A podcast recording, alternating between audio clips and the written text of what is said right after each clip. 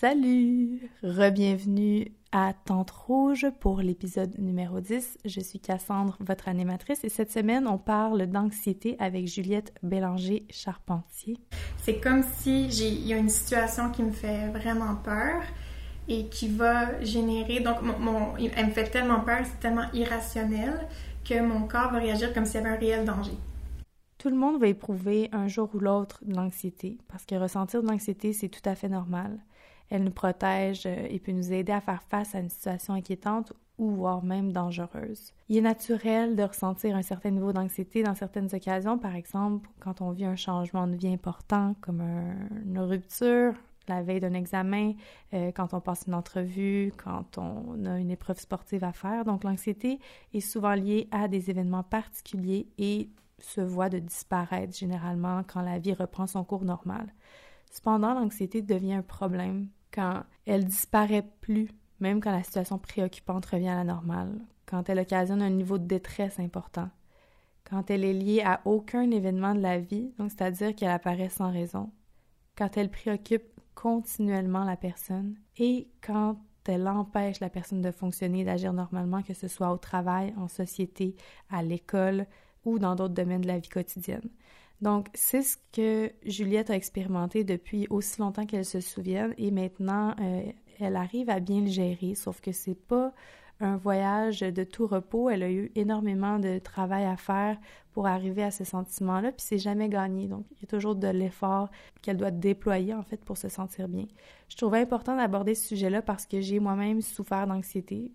J'ai pas été diagnostiquée, mais ça a quand même été très difficile, puis j'en souffre encore aujourd'hui. J'espère sincèrement que cet épisode va parler à certains, soit à ceux qui sont des proches de gens qui souffrent d'anxiété ou ceux qui en, souffrent, qui vont trouver un peu de réconfort. La discussion sera ouverte après l'entrevue. J'ai envie que vous puissiez partager, que qu'on crée un espèce de petite bulle d'amour. Donc, euh, n'hésitez pas à le faire. Juliette était d'accord aussi pour qu'on ouvre le dialogue. Bonne écoute.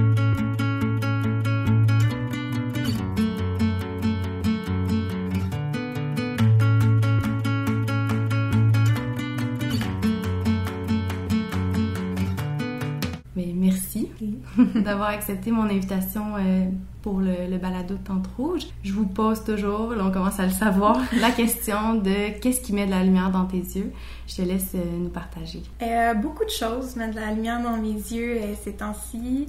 je reviens de voyage à la mer, c'est sûr que ça m'a fait vraiment, vraiment du bien. Ça m'a inspiré, ça m'a comme un peu remis les idées en place. Puis euh, ça, ça met un peu de lumière dans mes yeux, je pense, euh, en ce moment. Je recommence un nouveau défi en septembre de retourner à l'école. Ça aussi, autant, autant c'est un peu stressant, autant, euh, autant ça met de la lumière dans mes yeux parce que ça, c'est synonyme de quelque chose de complètement nouveau. Puis c'est dans un domaine que, que je me permets enfin de, d'essayer. que ça, ça met de la lumière dans mes yeux en ce moment. Outre ma famille, mon chum, puis mes amis. c'est que le voyage, le fait que tu un nouveau défi, euh, donc la nouveauté. Ouais. Ça, ça, te, ça t'allume les yeux. Ouais, je fonctionne beaucoup dans ma vie avec euh, ce concept-là de nouveaux défis, de changement, et ça me fait du bien d'être toujours en mouvement, puis de, d'y aller un peu comme par chapitre. C'est quelque chose qui, me, qui permet d'avancer. Ben oui, c'est comme une manière que j'ai trouvé de, d'avancer mieux. Et euh, c'est ça. Puis des fois, je veux consulter dans les anciens chapitres, mais en ce moment, euh, c'est comme quelque chose de nouveau. Puis ça, ça me motive euh, toujours beaucoup. Oh. ben, ça serait le fun, en fait, que tu te présentes un peu, parce qu'on que on s'est rencontrés via les réseaux sociaux par une référence. Puis j'aimerais toujours te laisser l'occasion un peu de, de, nous dévoiler la personne que tu es. Parle-nous un peu de toi. OK. Ben, je m'appelle Juliette Bélanger-Charpentier. Je travaille dans une papeterie euh, dans le Myland depuis maintenant deux ans. Donc, je suis dans le milieu euh, du papier. ça tombe bien parce que j'écris beaucoup, puis ça m'inspire aussi. Autant je suis très axée sur, sur les réseaux sociaux, autant j'ai toujours besoin d'écrire, vraiment de prendre le temps de le faire à la main. J'ai une machine à écrire aussi, puis c'est quelque chose qui, qui, est symbolique pour moi, mais qui, qui vaut beaucoup. Autrement, euh, je m'en vais en criminologie au certificat. J'aimerais faire euh, un an de certificat, puis ensuite euh, pouvoir éventuellement faire un bac par cumul pour travailler en relation d'aide. Et euh, sinon, ben c'est ça, je prends beaucoup de photos de café. Je bois beaucoup de café, trop de café. Mais euh, là, je me dirige tranquillement vers le matcha. Mais euh, oui, donc je prends des photos. Ça fait quatre ans. ouais, quatre ans et des poussières que, que, que j'ai un compte Instagram qui, qui, est suivi un peu plus de manière importante. Donc, je, je, je prends mes photos à tous les jours. Puis, je m'assure aussi que ces moments-là sont sont incarnés. ce n'est pas que des photos de. C'est pas juste une mise en scène. Exactement. C'est un moment que tu as envie de partager parce que ce moment-là est important pour Exactement. Peut-être qu'on pourrait commencer par le début, le début de ton histoire pour un peu comprendre aujourd'hui. En, fait, le sujet qu'on a envie d'aborder euh, ensemble, c'est l'anxiété. Oui. Euh, un sujet qui est encore tabou, mm-hmm. connu de plusieurs, vécu par plusieurs, mais euh, tabou pour certains. Commençons par la petite Juliette.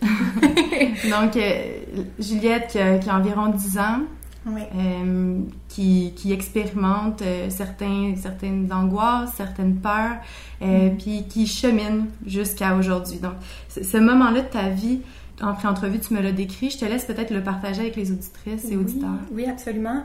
en fait, 10 ans, pour moi, c'est un âge de référence parce que c'est à 10 ans qu'on a diagnostiqué mon, mon trouble anxieux.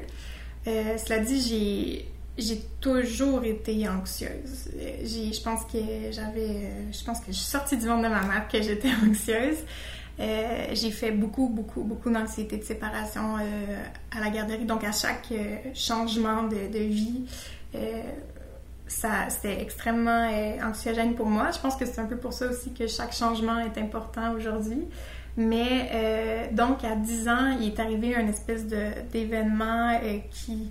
Puis c'est pas nécessairement que. Je suis pas euh, devenue donc anxieuse du jour au lendemain. Je pense que ça faisait partie de moi.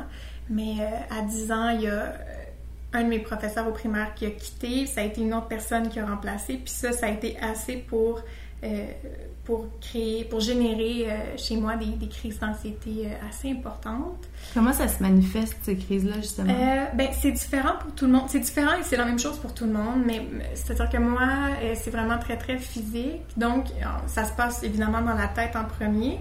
C'est comme si il y a une situation qui me fait vraiment peur et qui va générer... Donc, mon, elle me fait tellement peur, c'est tellement irrationnel que mon corps va réagir comme s'il y avait un réel danger mon corps ma tête en fait enregistre que oh il y a une peur là, ben on va déclencher des, des, signaux, des symptômes qui font en sorte que comme s'il y avait réellement un danger, donc je vais me mettre à pleurer énormément et je vais faire de l'hyperventilation et je vais euh, je vais avoir très très très chaud, très très très froid. Donc c'est très physique.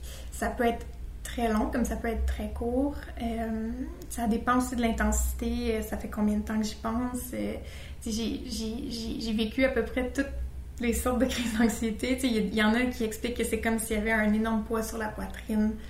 Euh, c'est très différent, mais moi, c'est souvent euh, caractérisé par des crises de larmes. Puis, euh, je te dirais que dans mes plus grandes crises d'anxiété, j'étais tellement absente que je pouvais même pas expliquer ce que j'avais dit pendant ma crise. Donc, c'est comme s'il y avait un, une espèce de blackout. Une déconnexion. Une déconnexion totale. De la réalité. Ouais, donc, mettons, je faisais ma crise qui je savais pas combien de temps ça avait duré dans ce temps-là, mais mettons qu'il durait 15 minutes, puis là, mettons, ma mère me demandait, ben ça, tu m'as dit ça tantôt, mais je m'en souvenais pas parce que j'étais complètement ailleurs. C'est comme si l'anxiété prenait complètement, l'anxiété au sens large, prenait complètement euh, d'assaut exactement corps, mon corps, mon cerveau. Je devenais l'anxiété en quelque sorte pendant le temps d'une crise. Puis, euh, puis ben c'était toujours comme ça jusqu'à la prochaine crise. Et ça, ça a commencé de manière plus importante quand tu avais 10 ans. Ouais. C'est là que vraiment ton entourage, je suppose, ouais. a décidé que tu avais besoin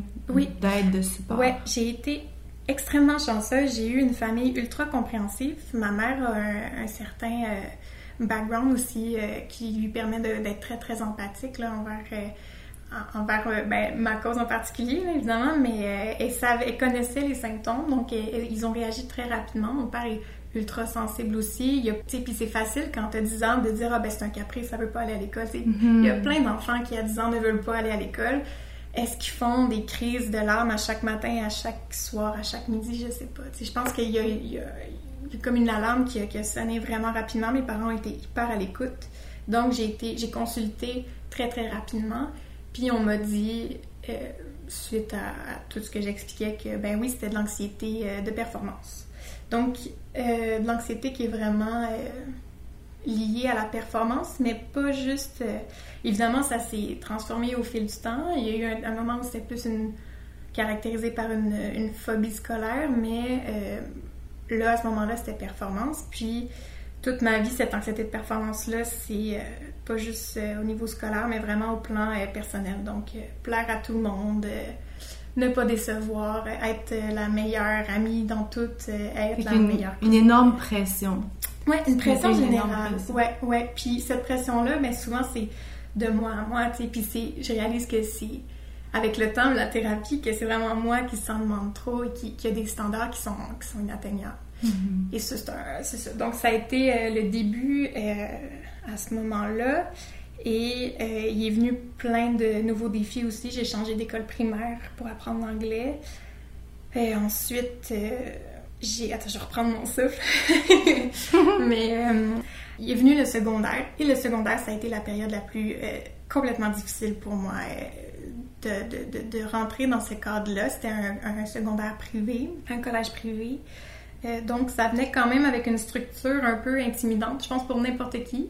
Mais pour moi, ça représentait, c'était euh, inatteignable comme objectif, puis c'était ultra difficile. Donc, une journée dans ma peau, euh, à 13 ans, ou en secondaire 1, c'était, je me couchais le soir, puis je voulais pas dormir parce que je savais que ça voulait dire que si je m'endormais, je me réveillais, puis c'était la, journée suivante, puis je voulais pas affronter ce qui s'en venait, mais en même temps, j'étais complètement épuisée, puis je voulais dormir pour ne plus penser, parce que le cerveau pense tout le temps, tout le temps, tout le temps. tout est activé, c'est hyper sensible. comme je devenais. Euh, un rien me rendait anxieuse. C'était vraiment beaucoup. Donc, je me réveillais le matin. Euh, je faisais une crise pour sortir du lit, pour ne pas sortir du lit, en fait. Vraiment, donc, une crise complète. Puis là, juste le fait de sortir du lit, de sortir de ma chambre, c'était une autre crise. Le fait de sortir de ma chambre, de mettre mon uniforme, ça impliquait une autre crise. Donc tout était découpé là. Puis après, c'était une fois que j'avais mon uniforme, c'était fallait que je mette mon manteau. Puis ça, c'était une étape difficile parce que chaque étape me menait finalement Plus à l'école. de l'école. Puis puis, euh, mon Dieu, après c'était mon manteau, après c'était sortir de la maison, rentrer dans l'auto, sortir de l'auto, rentrer dans l'école, puis entre chaque étape, mais vraiment, il y avait une crise. Donc, j'arrivais à l'école complètement épuisée quand j'arrivais à aller à l'école, parce qu'il y a plusieurs moments où euh, il y a une crise où mes parents disaient, écoute, on n'ira pas aujourd'hui, puis l'anxiété, c'est un peu traite pour ça, parce que plus on évite, plus c'est difficile d'y retourner. Mm-hmm. C'est un bon vieux concept. On l'accentue ou on, lui donne raison. Mm-hmm. Le but, c'est pas de se battre contre, ni de l'ignorer, mais j'ai l'impression de ce que j'entends que c'est de l'affronter puis de dire on va devenir amis. Sauf que ça, ça se fait pas tout de suite dans ton cheminement, ça se fait peu plus tard. Ça, exactement. Puis à ce moment-là, ben, j'ai vraiment 13 ans, tu sais, donc j'ai pas... J'ai vieilli rapidement parce qu'à 10 ans, il fallait que je fasse l'introspection. Puis, puis j'étais, je pense que j'étais plus vieille à 13 ans que je suis aujourd'hui dans ma tête. J'ai vieilli rapidement j'étais très mature puis très consciente de ce qui m'arrivait. J'avais pas le choix de l'être si je voulais comme m'aider. C'est peut-être une raison pourquoi tu générais de l'anxiété. Aussi, aussi. C'est cette espèce de, de conscience euh, très, euh, très éveillée à un jeune âge. Mais ça fait que t'as pas du fun comme les enfants qui vivent avec leur innocence un mm-hmm. petit peu, tu sais. Ouais. Tu sais, moi, je dis toujours que j'ai pas eu de crise d'adolescence parce que j'avais pas le temps d'avoir une crise d'adolescence. Il fallait toujours que que je m'occupe vraiment de comment je me sentais, là, puis comment que, je m'occupe toujours d'affronter mes, mes, peurs, puis, puis vraiment, ça passait là, de quelque chose d'aussi banal que pour moi, rentrer dans une classe, c'était impossible. Dans ma tête, j'allais j'allais mourir, j'allais pas, puis les gens allaient rire de moi, puis qu'est-ce que les autres allaient penser, puis puis au final, j'ai été chanceuse parce qu'au collège où j'étais, c'était très, ils étaient très ouverts à ma situation, ils m'ont énormément aidée, puis j'ai jamais Outre quelques exceptions, là, j'ai jamais, j'ai eu beaucoup, beaucoup d'aide de mes amis. Tout le monde comprenait, personne m'a jugé, en tout cas devant moi. Puis je pense pas, tu sais, les gens étaient assez respectueux parce que je pense qu'ils voyaient que je souffrais. Je pense que c'était vraiment un niveau où c'était apparent que j'avais, je, vivais beaucoup de souffrance. Fait que les gens étaient respectueux de ça. Donc, des fois, je pleurais en classe, puis il n'y a pas un chat qui me qui me jugeaient. J'avais plein d'amis qui m'aidaient, qui on allait se rafraîchir, on revenait. J'ai toujours eu beaucoup, beaucoup de soutien. Puis à travers ça, j'ai eu énormément d'amis aussi. Fait c'était comme un drôle de paradoxe parce que je, je voulais jamais, je voulais plaire à tout le monde, puis je, je voulais pas qu'on me juge, puis je voulais être parfaite dans tout ce que je faisais, puis puis au final, ben, c'était vraiment de moi à moi, parce que, parce que j'avais plein de gens qui étaient là, puis qui, qui me comprenaient, puis qui étaient présents. Fait que c'était un drôle de... C'était vraiment un combat euh, personnel, finalement. Puis pour revenir un peu, tu sais, euh, à présent, euh, c'était comme ça tous les jours. Donc c'était des crises par-dessus crises à tous les jours pour chaque cours ou presque. Euh, puis bon, mais là, évidemment, il y avait des profs qui, me, qui étaient plus anxiogènes que d'autres. Il y avait des matières plus anxiogènes que d'autres. Donc, c'était, j'arrivais chez nous, j'étais euh, complètement épuisée. Puis ça, c'était cinq jours sur sept. Puis les, la fin de semaine, ben, j'étais toujours en train de penser à mon lundi. Hmm. Donc, il y a un moment où je me suis dit, hey, ça fait déjà trois ans que c'est comme ça, à tous les jours. Je fais de la thérapie, puis ça fonctionne pas. Je suis devenue très, très, très fatiguée je suis devenue très. Puis évidemment, ben, la dépression, c'est comorbide avec l'anxiété, évidemment. C'est-à-dire que c'est euh, associé parce que tu t'épuises à un moment donné de toujours vouloir combattre. Et il y a un moment que j'ai comme. J'ai voulu tirer la plug et euh, ben, je me suis retrouvée euh, aux urgences le lendemain. Puis c'est à ce moment-là que j'ai été, j'ai été pris dans. ben, pas pris, mais on m'a conseillé d'aller en clinique interne à Sainte-Justine. Et j'ai vécu euh, un mois où j'ai vraiment pu comprendre qu'est-ce qui se passait dans ma tête. J'ai pu être en contact avec des gens qui avaient plusieurs problèmes de santé mentale complètement différents des miens. Puis je me suis sentie moins seule, je pense, de dire OK, il y a cette fille-là, elle a mon âge, puis elle, c'est un autre problème, mais elle souffre, puis est capable, est capable de comprendre, on est capable de se comprendre vraiment dans ce qu'on vit, puis ça, ben ça fait du bien. Vraiment, parce que ça a fait une vraie, vraie différence dans ma vie après. Puis ça, ça même encore à ce jour, il y a des gens qui je parle encore, que j'ai rencontrés euh, à cette clinique-là. Puis je pense qu'on on comprend l'espèce de, difficulté qu'il y a à, vivre encore, parce que je suis encore anxieuse. Je suis pas, ce sera jamais comme c'était. Parce ça fait partie. Mais ça fait, partie, de moi, vraiment. Fait puis ça, ben, c'est difficile à accepter aussi de faire comme, ben ça, c'est que c'est ma condition, mais ça va toujours falloir que je vive avec, ça. Ça s'enlèvera pas, même si on donne la médication, même si euh, peu importe la thérapie, ben puis après c'est de faire ben sur quoi j'ai le pouvoir de changer certaines choses, sur quoi j'en ai moins, puis qu'est-ce que j'accepte de, de, combattre à travers ça, puis qu'est-ce que je me dis ça c'est correct que je suis encore anxieuse, puis tu sais c'est vraiment prendre une chose à la fois finalement dans l'anxiété, ce qu'on note, c'est beaucoup d'anticipation. Énormément, oui. J'ai l'impression que tu, vis toujours dans un futur qui est, qui est abstrait, qui est inexistant en te faisant des scénarios. Mm-hmm. Puis ça fait en sorte que tu es complètement déconnecté de ton présent. Puis c'est dans le présent que tu as le contrôle. Fait que c'est de te ramener à ça, je veux dire. C'est exactement Il doit y avoir eu à un certain moment euh, des exercices que tu as fait pour vivre le moment présent, puis te reconnecter avec celui-ci. Puis c'est vraiment de, de, de, dire que chaque minute aujourd'hui compte beaucoup plus que celle de demain. Oui, tout à fait. Puis c'est vraiment bien dit. Puis il y a des choses qui me... Il y a, des, y a un, truc en particulier qui me fait beaucoup de bien, c'est euh, les fameux scénarios catastrophes. C'est de me mm. dire... Euh, c'est de... Des fois, j'écris qu'est-ce que... Ce serait quoi la pire chose qui pourrait arriver, mettons qu'il y a une situation qui me rend anxieuse, puis je l'écris où je, je m'enregistre le, lire après, puis je fais de l'exposition progressive, donc je l'écoute ensuite. Je sais pas si c'est clair comment je l'explique, mais donc je, m'expose au scénario catastrophe, au pire scénario qui pourrait arriver, puis à un moment donné, ça devient très anxiogène de l'écouter parce qu'évidemment, c'est la pire chose qui pourrait arriver, puis tu vas très loin dans ce que ton cerveau te propose comme scénario.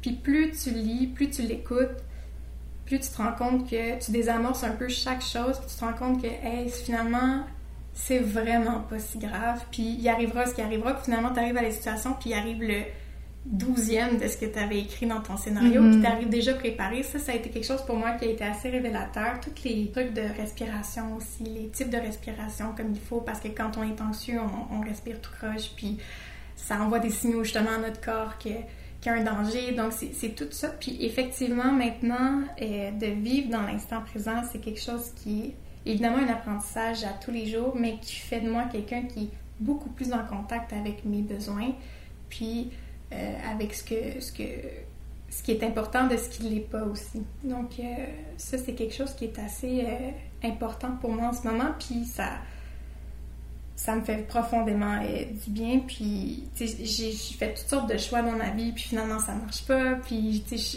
des fois, je passe pour quelqu'un d'indécis, mais je pense que si je suis plus quelqu'un qui s'écoute, puis qui dit, ouais, ça, ça j'ai essayé, puis ça fonctionne pas, puis c'est pas grave, puis on va passer à autre chose.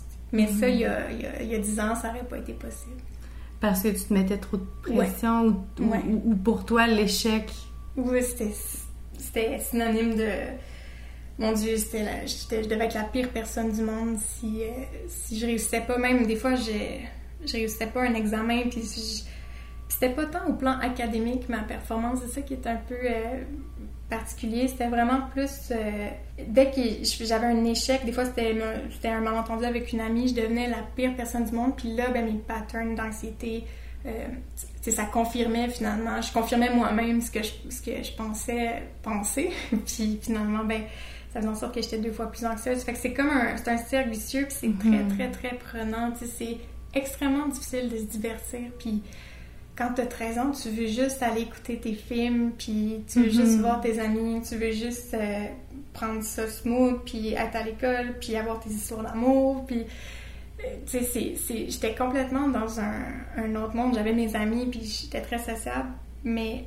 Tu vivais beaucoup de culpabilité par rapport à plein de choses que tu expérimentais. Ouais. La culpabilité qui, normalement, ne devrait pas mhm. coexister avec l'adolescence, ou tu sais, on, on a le je pense que justement, pendant cette période-là de notre vie, c'est la période où on a le droit de, de se planter. Oui, totalement. Il faut qu'on se plante parce qu'on est en plein apprentissage. Puis je veux dire, toute notre vie, ça sera euh, l'histoire mm-hmm. d'un apprentissage, mais je pense que plus particulièrement cette période-là où on se déresponsabilise.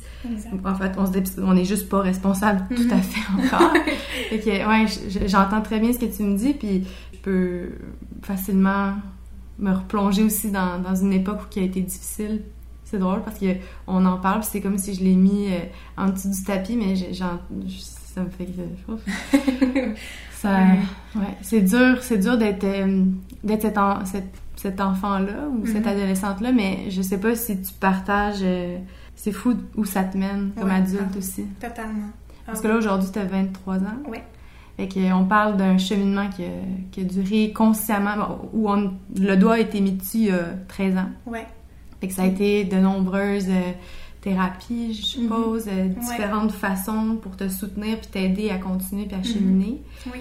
On en parlera un petit peu après pour le deuxième segment, mais aujourd'hui, qu'est-ce qui t'a le plus aidé? Tu m'as parlé un petit peu de, de t'exposer au scénario catastrophique, mais y a-tu des outils qui t'ont aidé en particulier?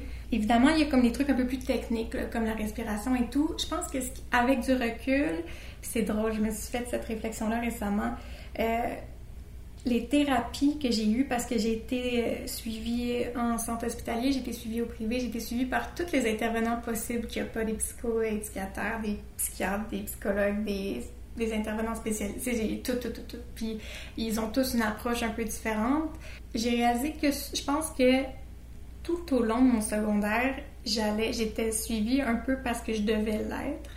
Et donc, j'étais pas totalement réceptive à ce qu'on me disait. Puis, les techniques, l'approche avec laquelle on, on essayait de m'aider était plus ou moins, je pense, proche de comment je suis personnellement. Parce qu'évidemment, au secondaire, les gens vont dire, ben, il faut que tu y ailles. Il faut que tu affrontes constamment. Euh, parce que tu n'as pas le choix de finir. Tu dire, tu as le choix de finir ton secondaire ou non, mais je voulais finir mon secondaire, fait que j'avais pas le choix d'affronter tout le temps, tout le temps, tout le temps. Donc j'étais toujours un problème. Je, je nommais mon problème, puis là, pouf, fallait absolument que, que je l'affronte. Puis ça a fait de moi quelqu'un qui, qui, était, qui, est devenu comme un peu euh, par automatisme, toujours en train d'affronter hmm. mes peurs constamment, puis en faisant pas la différence entre est-ce que c'est important que tu l'affrontes, puis ça, pour vrai, mettre tes énergies ailleurs. Mm-hmm. Puis ça, je l'ai réalisé, je l'ai réalisé, je pense, c'est quand je suis rentrée au cégep, comme je te disais un peu plus tôt, puis c'était une structure complètement euh, différente dans laquelle j'avais le choix de mes cours, le choix de mon programme, le choix de mon horaire. J'avais le choix de le faire en plus de temps si je le voulais. Fait que cette liberté-là m'a amené à un peu, euh, pas dédramatiser parce que c'était pas dramatique, mais un peu prendre, avoir plus d'espace dans ma tête, puis, puis de choisir mes combats en quelque sorte. Et je pense que ce qui m'a aidé ou ce qui m'aide pour revenir un peu, c'est que pour moi, tout est une victoire. Tout, tout, tout, tout est une victoire. Puis, puis pas en sens de performance où il faut que, que, je performe, mais juste le fait de me lever le matin. Il y a un moment où je pense où je voulais même plus me lever le matin. Fait que le fait de me lever, le fait d'aller vers les autres, d'aller prendre mon café, d'être capable de sortir de mon environnement, de prendre le métro, de faire des choses qui sont tellement euh, quotidiennes pour certains, puis qui ont tellement, pour d'autres, qui, qui pensent même pas, tu sais, juste de, de rentrer dans une classe, de faire mon examen, que, que j'ai que j'ai 0%, pour moi, juste d'avoir de l'avoir fait, c'est 100%. Fait c'est pour ça que ça, je pense, c'est quelque chose qui fait de moi quelqu'un qui... C'est ce qui m'a aidé le plus de me dire tout est une victoire, accumuler, puis sois fier de toi au lieu de te détruire constamment en disant ben oui t'es rentré dans la classe mais t'as pas fait l'examen ou oui t'as fait l'examen mais t'as pas eu 100% ou tu sais c'est l'inverse. tu vois le verre maintenant à moitié plein plutôt qu'à moitié vide. exactement. Puis chaque pas que tu fais vers l'avant vers euh, vers un mieux-être mm-hmm. compte qu'il soit petit qu'il soit euh, que t'en aies fait trois en avant, deux en mm-hmm. arrière, tu vas quand même calculer le sol. Exactement. Puis ça, ça c'est. J'ai des frissons parce que c'est vraiment quelque chose qui, qui est ultra important, puis au centre de la personne que je suis en ce moment. Puis je pense que sans mon anxiété, ça, ça aurait été. Peut-être que je l'aurais développé, mais beaucoup plus tard, puis peut-être que non. Puis je pense que c'est quelque chose qui me caractérise beaucoup. Puis donc, euh, mon anxiété, ça a été ultra, ultra, ultra souffrant. J'ai je pense pas que j'y retournerais si j'avais le choix, mais j'essaie d'en retirer le plus de positif que je peux. Puis ça, c'est pas mal central comme, euh, comme point important pour moi.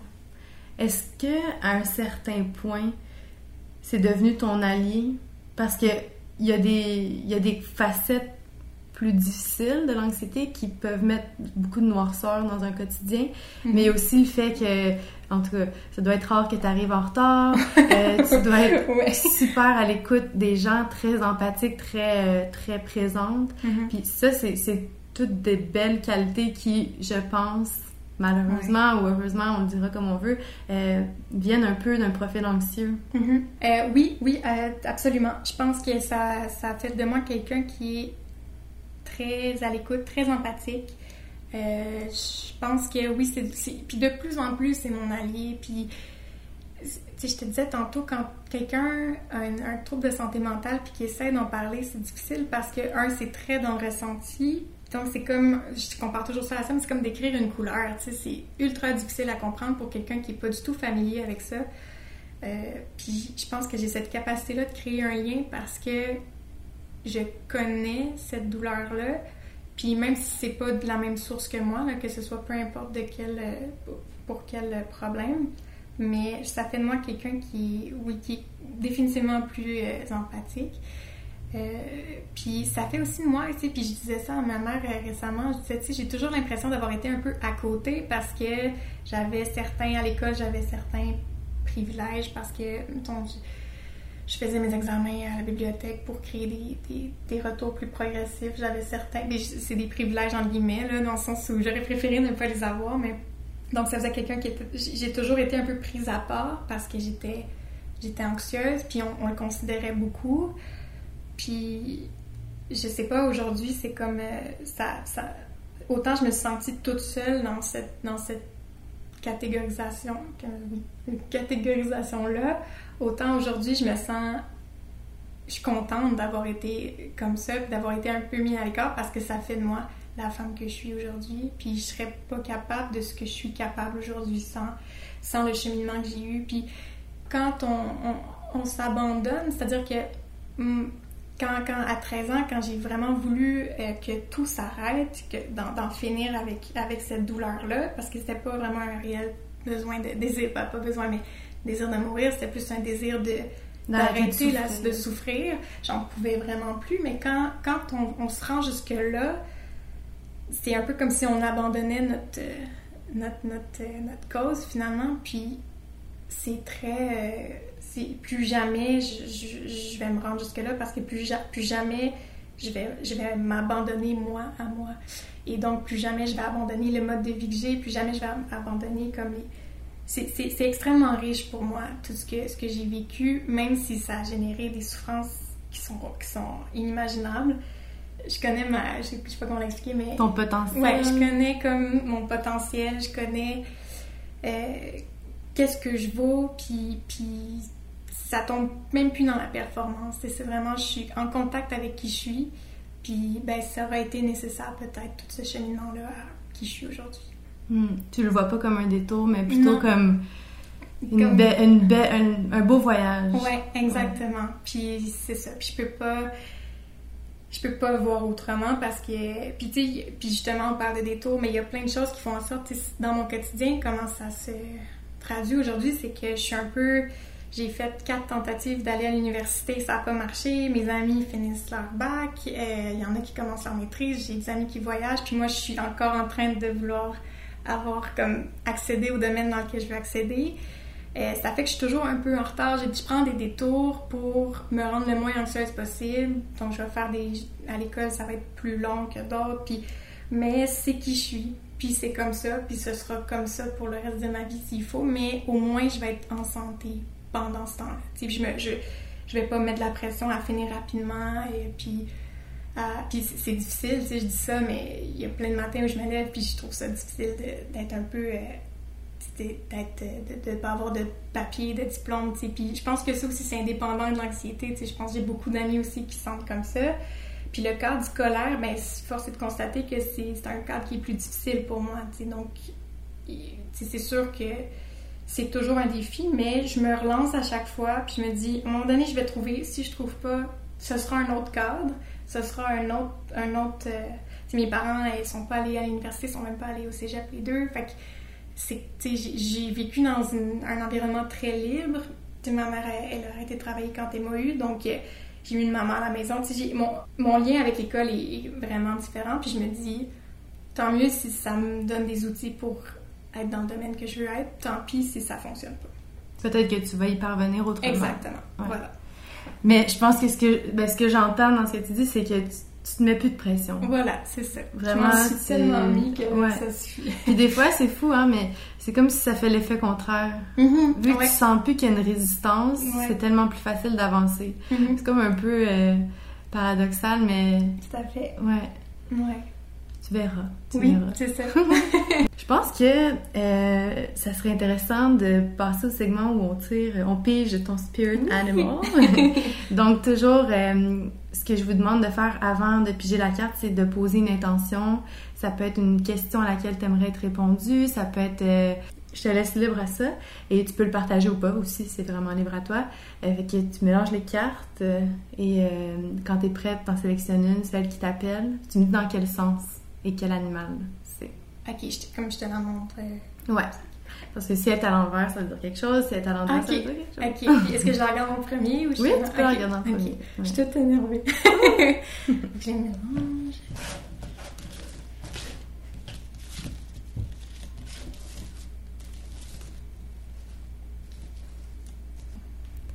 Oh! L'éléphant à l'envers. Première fois qu'on l'a pris, celle-là. Moi, je trouve que c'est un, très bel animal, l'éléphant. Oui, c'est vrai. C'est beaucoup de sagesse. Comme majestueux. Ouais. L'éléphant. Peau blindée, cœur sensible. Le message de l'éléphant concerne la gestion de nos blessures émotionnelles et de notre amour propre. Cruel Cornac. Qu'il est étonnant de voir parfois un mastodonte de plusieurs tonnes se laisser rudoyer par un frêle humain le réduisant en esclavage. L'éléphant illustre ce qui arrive quand nous nous sous-estimons, quand nos forces personnelles sont sous-estimées, quand nous nous dévaluons. Alors n'importe qui peut nous manipuler, nous imposer où aller et quoi faire.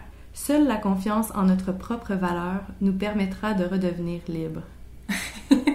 C'est quand même fou. Hein? Vraiment. c'est drôle. Ça fait quand même très écho à ce qu'on qu vient de dire. À, chaque fois, j'ai l'impression que c'est quasiment euh, truqué. mais non, c'est pas truqué du tout. Oui. Ça te parle? Oui, absolument. Ben oui. Puis euh, là, on, je, je, parle souvent de mon anxiété, mais là, on en a parlé un peu plus, euh, plus dans le fond de ce que j'ai vécu. Fait que c'est sûr qu'en brassant les cartes, j'avais, j'avais toute une espèce d'énergie qui était plus dirigée vers, vers un regard global de cette, de cette aventure-là qui a été mon, mon, mon cheminement. Et, comme fille euh, avec un trouble anxieux. Puis donc, ça me parle beaucoup, toute cette question-là de, l'estime de, soi aussi, parce qu'évidemment que ça joue sur l'estime. Puis, puis ça fait un peu référence à ce que je disais tantôt, d'avoir euh, comme une pleine conscience de ce qu'on vaut aussi.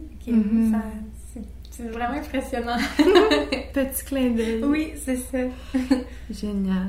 Donc, pour poursuivre l'entrevue, euh, j'aimerais peut-être qu'on parle de ce que tu euh, ce que tu te lances comme mission, mm-hmm. un peu par rapport à ce que tu as vécu via euh, la plateforme qui est Instagram. Je pense que tu utilises aussi Facebook. Ouais. moi, je, je bon, je, regardais un peu, j'essayais de voir, je comprends que tu partages énormément de moments euh, de ta vie, euh, mhm. des moments qui ont l'air tellement douillets, tellement agréables.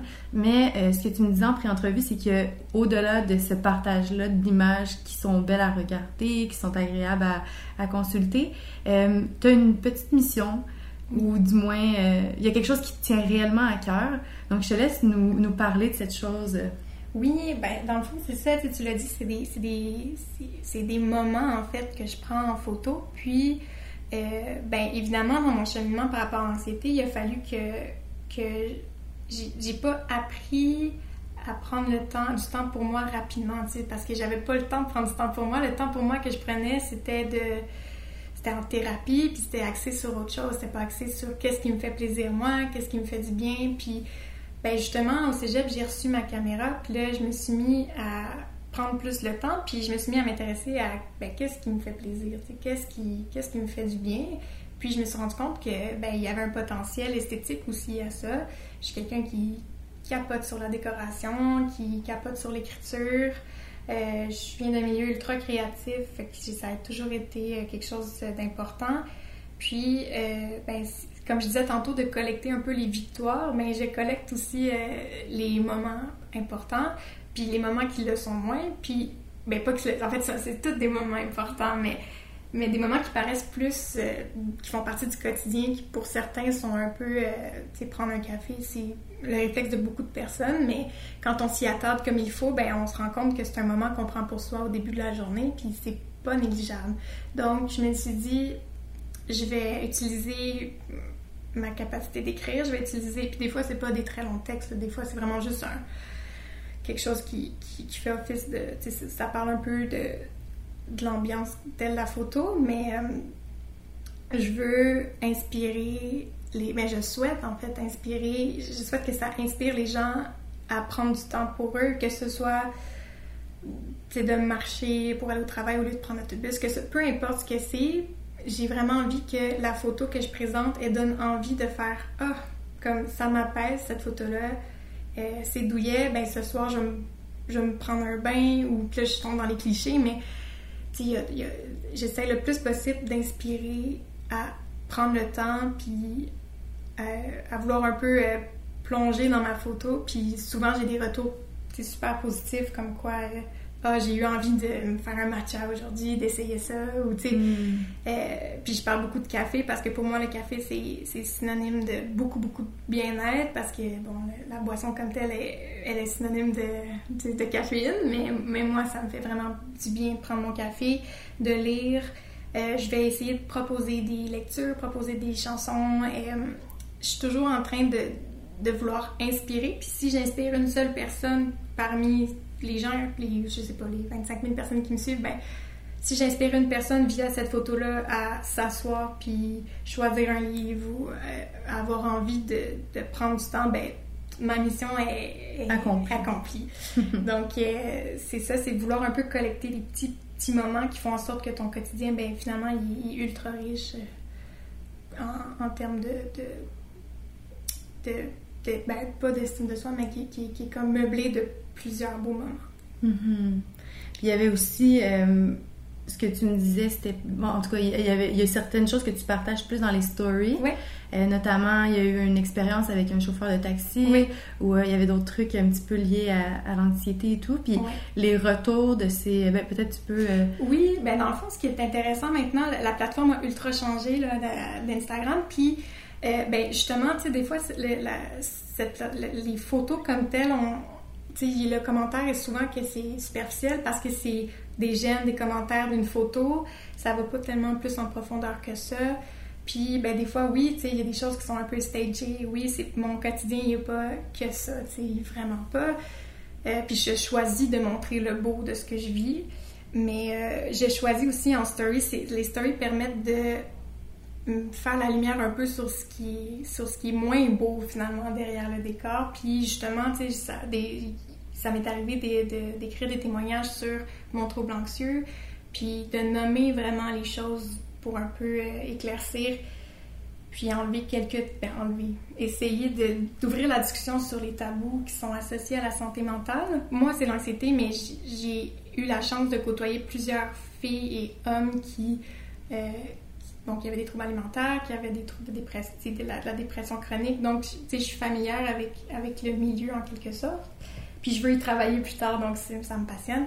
Mais euh, d'ouvrir la discussion, c'est vraiment ça. Puis de pouvoir parler à quelqu'un qui me dit hey, ton, ton texte sur l'anxiété m'a permis de voir les choses différemment, m'a permis de me dire j'ai peut-être besoin d'aide mon frère a peut-être besoin d'aide ou comment est-ce que je peux aider quelqu'un qui, qui a les symptômes que tu décris. Donc ça ouvre vraiment beaucoup de pistes. Puis ça, ça, mon Dieu, ça me fait tellement du bien d'utiliser ce que j'ai vécu puis de pouvoir le partager. C'est arrivé dans ma vie aussi que j'ai à intervenir auprès de gens qui étaient en crise, puis c'est juste une question de contact aussi, de gens qui disent Ah ben, Juliette a fait de l'anxiété, elle va pouvoir peut-être plus t'aider directement. Puis ça, c'est quelque chose qui est important. Puis c'est des contacts que je me fais via mes amis, mais aussi via Instagram, tu sais, de, de personnes qui disent Est-ce que si euh, je me sens anxieuse, est-ce que je peux t'écrire? Hmm. puis ben, moi, ça me fait toujours plaisir, puis ça me fait plaisir de, de- de discuter, puis tu sais, je, je tomberai jamais dans, tu sais, dans, dans la thérapie, mais juste des fois de parler à quelqu'un qui l'a vécu, c'est énorme. Mhm. Un contact est vraiment différent. Euh, j'ai vécu aussi, j'aime entamer le dialogue. J'ai vécu une situation avec justement un chauffeur de taxi qui m'a. euh, qui m'a comme il était tard le soir puis le chauffeur s'est arrêté proche de moi il m'a il m'a dit quelque chose qui était clairement euh, Obscène. obscène, puis ça m'a vraiment fâchée parce que je me disais, les taxis, c'est une figure de sécurité quand même pour, pour moi si je veux pas marcher le soir, puis donc ça m'a mis un doute, pour, ça a installé un doute en moi pour toutes les prochaines fois où je vais avoir à prendre un taxi, puis j'ai voulu en parler, puis j'ai voulu vraiment comme nommer les choses, puis ça, ça j'ai eu un tas de retours euh, positifs, puis d'autres retours qui, qui étaient plus euh, qui, justement euh, qui, qui demandait un peu plus de réflexion puis de discussion. Fait que ça, c'est quelque chose qui, qui me fait vraiment du bien. Puis tu sais, je vais parler aussi de l'acceptation de son corps, comme de l'estime de soi. Puis c'est cette espèce de... Les stories sont un peu plus... Puis je pense que c'est c'est un peu comme ça pour plusieurs personnes. Elles sont un peu plus axées sur la vraie vie, entre guillemets. Tu sais, ma vraie vie sur Instagram aussi, mais c'est une vie que je choisis de montrer Mhm. les stories, ça permet un contact plus direct sur ce qui me, ce qui m'habite profondément. Donc, ça, ça te permet d'avoir un dialogue plus euh, profond avec tes, Ouais. tes followers. Oui, Oh, les suiveurs. c'est ça, les abonnés. Ah oui, les abonnés. Mais oui, Oui. c'est toujours bizarre. Ouais, il y a tout le temps le, le, le bilinguisme là, qui, Oui.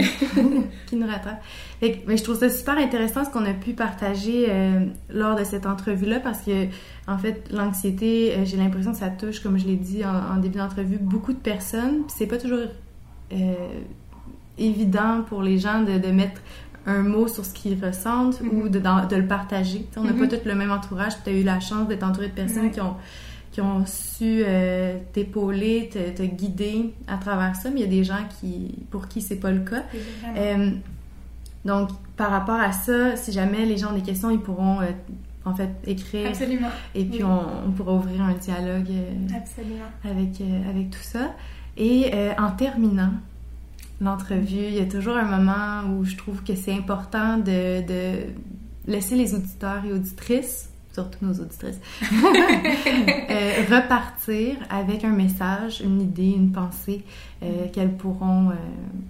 qui oui. Ben, comme j'y pensais un peu, puis je me disais, ma mère un jour, j'étais, j'avais toujours les épaules par en bas, j'avais toujours le, regard vers le sol quand j'étais jeune, puis tout le monde me disait toujours, oh, relève ta tête, relève ta tête, puis ma mère un jour m'a dit, hey Juliette, sois fière d'être une femme, puis ça a vraiment pas fait, euh, ça, ça, ça peut l'effet escompté, c'est-à-dire qu'on en a ri tout de suite, puis on s'est dit, mon Dieu, c'est donc bien drôle comme ça sort d'où ça, sois fière d'être une femme. C'était un peu absurde dans le contexte, finalement, ça fait beaucoup, euh, ça fait écho en moi, cette, cette phrase-là maintenant. Puis, sois fière d'être une femme, oui. Sois fière d'être la femme que tu es aussi. Tu sois fière d'être toi, puis d'avoir le bagage que tu as, d'avoir, mon Dieu, tout ce que tu portes fait la personne que tu es. Puis en ce sens-là, ben oui, sois fière d'être une femme. Puis je pense que sur Instagram aussi, j'essaie toujours de ramener le débat sur euh, notre, place en société. Puis, mais je pense que c'est vraiment profondément d'être fière de soi, puis, puis de connaître notre valeur. Donc, mm. c'est le petit message que je veux envoyer à l'univers. Ah, c'est très, très beau. Merci. je te remercie euh, beaucoup de, de m'avoir prêté un peu de ton temps puis d'avoir euh, pu livrer euh, ce contenu, cette discussion aux auditrices et auditeurs. Mais ce sera pour une prochaine, peut-être. Oui, ça me fait plaisir. Merci, Juliette. Merci à toi beaucoup. C'est déjà tout pour l'épisode numéro 10, un épisode qui a été très touchant pour moi, dans lequel j'ai eu la chance de recevoir un témoignage très généreux de la part de Juliette sur un sujet qui est encore tabou, mal compris par plusieurs. J'espère qu'on aurait été capable de démystifier ce qu'était l'anxiété, puis euh, d'apporter réconfort à ceux qui vivent avec des proches qui en souffrent ou qui en souffrent eux-mêmes. Comme on l'a dit euh, à plusieurs reprises, le dialogue est ouvert. Si vous avez besoin de faire euh, certains partages, vous pouvez le faire via nos réseaux sociaux ou à info.tentrouge.ca.